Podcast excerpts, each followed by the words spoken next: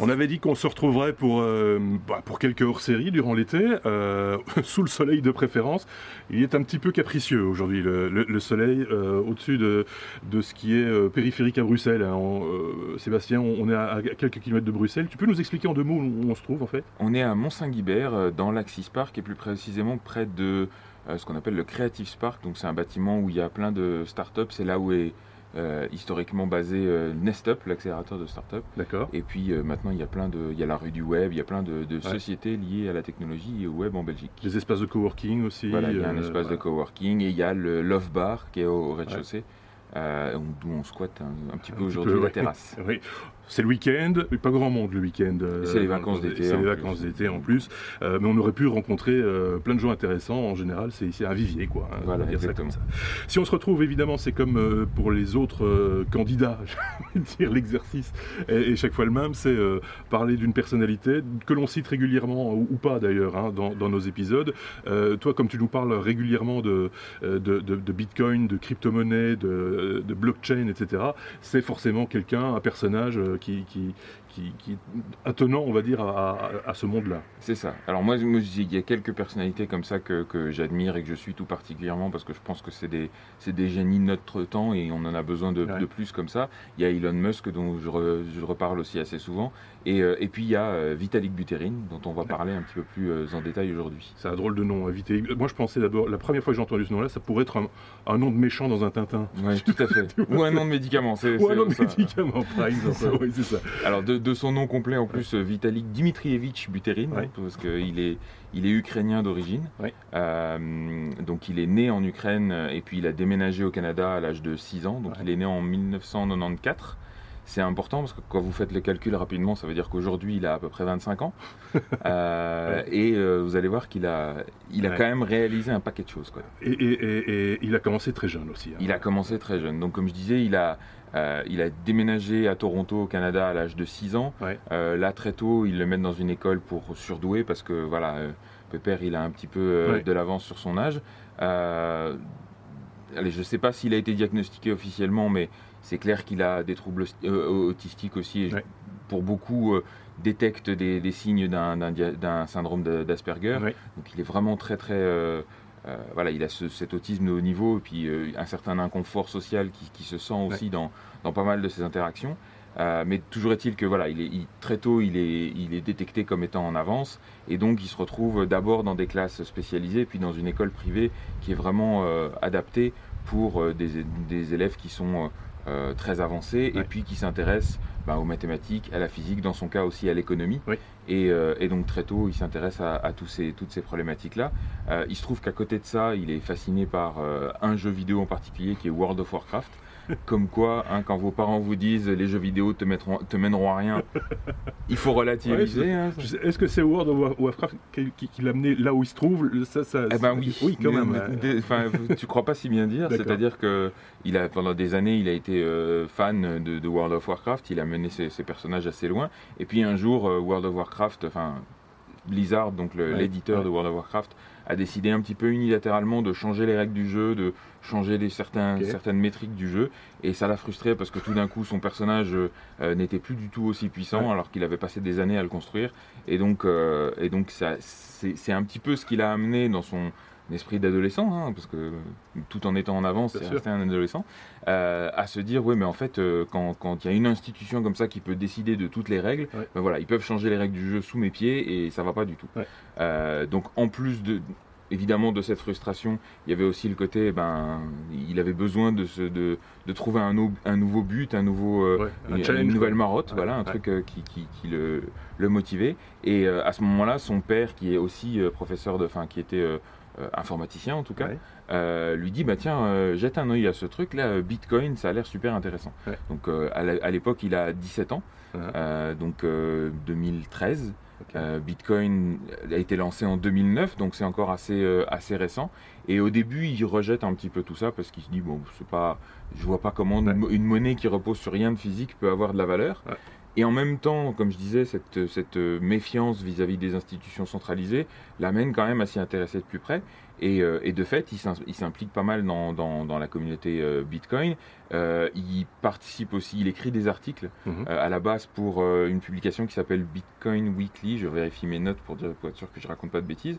Voilà. Il écrit d'abord des articles pour Bitcoin Weekly pour la modique somme de 5 bitcoins par article. D'accord. Alors évidemment, quand on met ça en perspective de la valeur d'aujourd'hui, à, 10 000 euros le bitcoin, on se dit, bah dis donc, c'était bien payé. C'était le journaliste le mieux payé du monde. Euh. Voilà, c'est ça. Sauf qu'évidemment, à l'époque, ça, valait pas du tout ça. C'était, on était plus proche des, 10 dollars, je pense, par, euh, par bitcoin. Donc. Euh, donc il y a du passage. Donc il y a du passage. voilà. Normalement il ne devait pas y en avoir, mais il y en a. Bon voilà, c'était des choses qui arrivent. Ça arrive. on est en plein week-end dans un business park, on se demande pourquoi, mais bon, voilà. donc il est payé 5 bitcoins par article. Euh, et, évidemment, bah, tout ça, il garde. Euh, après, il cofonde aussi euh, une autre publication qui existe encore aujourd'hui et qui est probablement une des références, qui s'appelle Bitcoin Magazine. D'accord. donc là, évidemment, il est encore plus impliqué là-dedans. Et puis, en 2012, il intègre l'université de Waterloo, donc encore une fois, avec un petit peu d'avance. Alors, pas Waterloo en Belgique, Waterloo au Canada. Waterloo qui est pas loin d'ici. Euh, c'est ça. dit en passant. et puis, euh, et puis euh, allez, tout en étant à l'université, il se rend bien compte qu'il passe plus de 30 heures par semaine sur des projets liés à Bitcoin. Et bon, il participe aussi à des projets open source comme, comme le Dark Wallet, comme Egora, Mastercoin. CryptoKit, donc voilà, c'est des, des, projets de cet écosystème-là à l'époque. Et, et, donc finalement, il décide d'abandonner complètement l'université parce que voilà. Ça l'intéresse pas. Ça l'intéresse pas et surtout il fait beaucoup plus de choses euh, dans l'open source. En plus, euh, si on se souvient bien, à cette époque-là, il y a euh, Peter Thiel qui fait un peu de, mouvement, hein, donc ancien de chez PayPal, qui monte une espèce de bourse de 100 000 dollars qu'il offre à, des étudiants qui abandonnent l'université pour se consacrer à des projets. Qui a financé entre autres Facebook, si je dis pas de bêtises. Exactement, qui a aussi financé Facebook. Mais là, en l'occurrence, Vitalik Buterin fait partie de ceux qui reçoivent une de ces bourses en 2014. Donc voilà, ça confirme dans le fait qu'il n'a pas besoin de rester à l'université, il peut se consacrer à ça. Et puis il dit encore une fois, il a ses petits revenus en Bitcoin qui tout doucement commencent à prendre de la valeur parce que là, euh, en 2014-2015, on commence à être dans des Bitcoins qui passent plusieurs centaines de, dollars. Et donc ça commence à devenir intéressant pour lui aussi. Euh, en même temps, il se rend bien compte que dans toutes les expérimentations qu'il fait, notamment avec Mastercoin, qui était une, crypto-monnaie où on essayait déjà de, lui faire faire des choses, de créer d'autres monnaies sur base de Bitcoin, mhm. euh, bah, il se rend bien compte que c'est très limité et que la plupart des gens de l'écosystème sont focalisés sur l'application financière, l'application crypto-monnaie, mais lui, il y voit déjà un potentiel beaucoup plus large, notamment avec les smart contracts. Il rencontre une boîte israélienne qui d'ailleurs travaille là-dessus, essayer de mhm. faire des smart contracts sur Bitcoin mais il le regarde un petit peu de travers avec ses idées d'illuminer en disant oui mais je vois pas pourquoi tu voulais créer une euh, ce qui à l'époque était les, balbutiements d'Ethereum. Lui il avait dans cette idée de créer une blockchain dédiée au smart contract. Et euh, la boîte israélienne lui dit non je vois pas l'intérêt. Et donc il se dit tant pis j'écris mon white paper et je vais le faire moi-même. Donc là on est encore euh, début 2014 en janvier 2014 il participe à une nouvelle édition d'une conférence Bitcoin à laquelle il avait participé en 2013 et qu'il l'avait déjà rassuré sur le fait que c'était un écosystème super vivant. Et là, en 2014, il dit bah voilà, je vais présenter mon white paper et voir ce que les gens en pensent. Mhm. À l'époque, participe aussi à cette conférence Gavin Wood, Joseph Lubin, Stéphane Tual, qui deviendront après euh, des cofondateurs d'Ethereum et qui l'aideront à, développer. Mais donc c'est un petit peu Ground Zero, c'est un peu là qu'ils se regroupent tous. Euh, je pense qu'ils louent même une, maison ensemble, etc. Donc ils commencent vraiment à bosser là-dessus. Et puis ils décident ensemble de fonder le projet Ethereum, donc de euh, lancer aussi une campagne de, financement participatif mhm. à l'été 2014.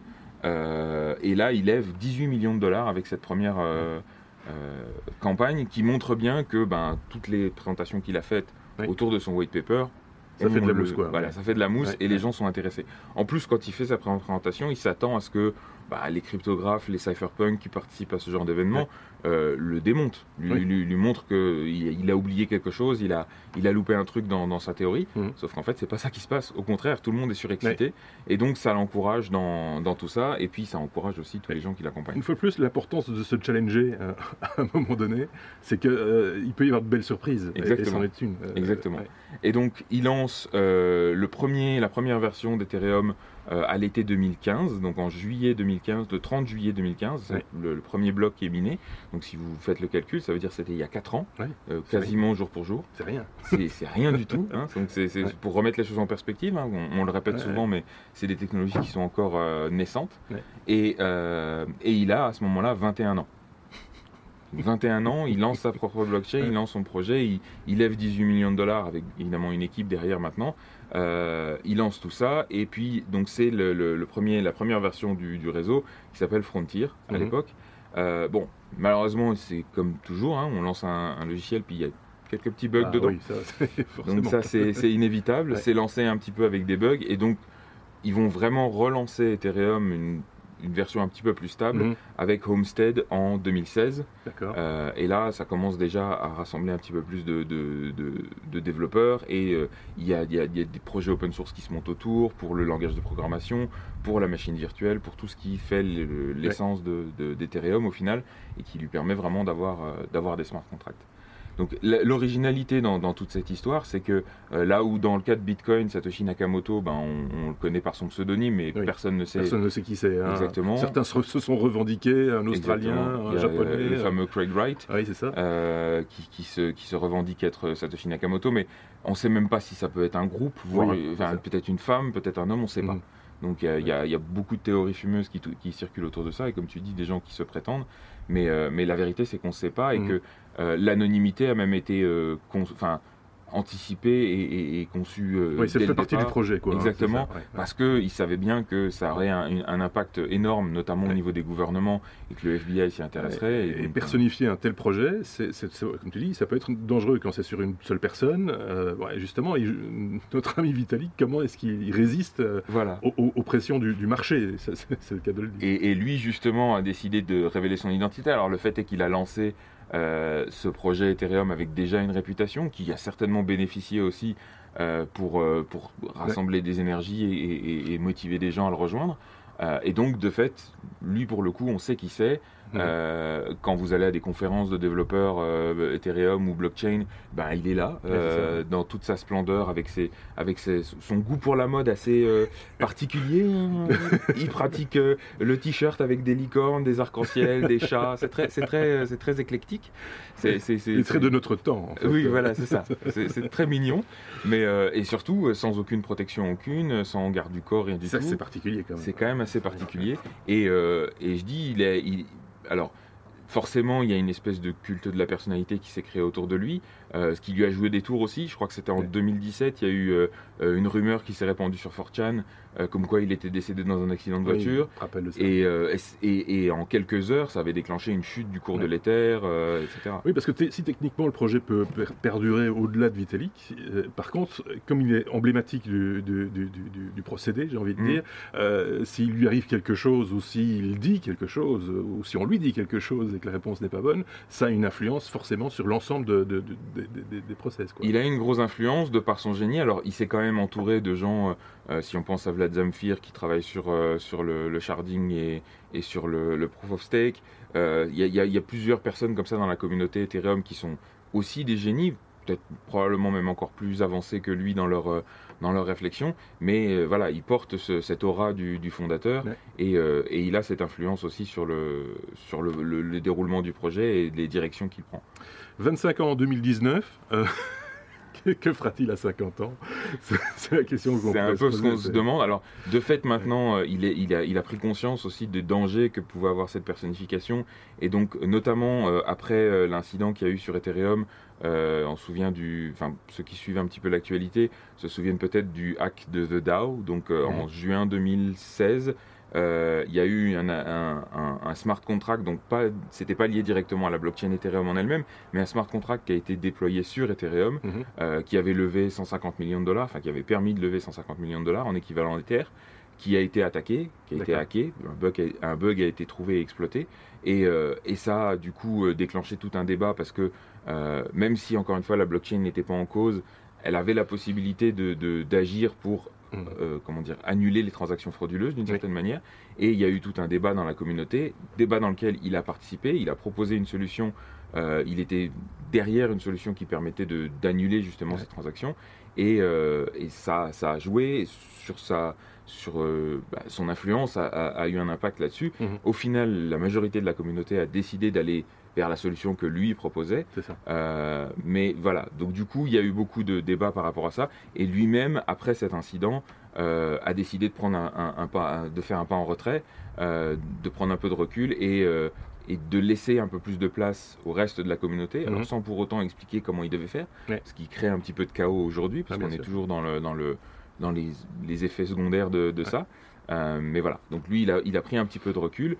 Il garde une, une main euh, très présente, notamment dans la recherche et développement et dans, le, dans toute la partie Ethereum 2.0, c'est-à-dire, mhm. euh, bah, comme je disais, la preuve d'enjeu, donc le remplacement de la preuve de travail, de l'algorithme principal qui fait tourner beaucoup de machines par quelque chose de plus efficace. dans tout ce qui est sharding, c'est-à-dire la, la, division des données pour que euh, tout le monde n'est pas à télécharger toute la blockchain. Enfin voilà, il y a, un certain nombre de. Il y a ce problème de poids, euh, on a déjà évoqué ça avec toi, où ça devient un petit peu laborieux hein, quand on se lance surtout, euh, télécharger l'ensemble de la blockchain. Ça prend du temps, ça prend de l'espace disque. Si vous voulez des détails et, des compléments d'information ou aller plus loin hein, dans la blockchain et dans les, crypto-monnaies, etc., je vous invite à aller écouter Proof of Cast. C'est le podcast de, Sébastien qui est en, vacances hein, un petit peu aujourd'hui. Voilà, là on est en vacances, on, prend deux semaines, on prend deux mois de, de pause. Deux mois de pause. Ouais, deux mois de pause. Ah, les podcasters, ils, font rien, hein, c'est pas possible. Mais non, mais c'est très simplement parce que la technologie, enfin l'actualité liée au blockchain est vraiment. Bah, l'actualité technologique de manière générale, c'est la raison pour laquelle chez les technos, on réduit aussi un petit peu la voilure et on fait des synthèses mensuelles euh, de juillet et, août et on se permet du coup de faire quelques hors-séries, dont celui-ci, qui fait un plaisir, Sébastien. Merci en tout cas de nous avoir fait découvrir un personnage que tu cites régulièrement. Il y en a eu d'autres. Euh, pour aller plus loin, n'hésitez pas. Euh, Google est votre ami pour le coup. Euh, on, a mis des liens aussi. Et bien euh, sûr, on va mettre les liens euh, sous la, vidéo en description de ce podcast. Merci de nous avoir écoutés. Je ne sais pas ce qu'il y aura la semaine prochaine. Pour l'instant, il n'y a encore rien en boîte. Donc voilà, c'est un été un petit peu bousculé. Que voulez-vous? C'est comme ça. passez un bel été encore, de belles vacances si c'est pas encore, si vous n'êtes pas encore parti. On se retrouve très bientôt. Au revoir.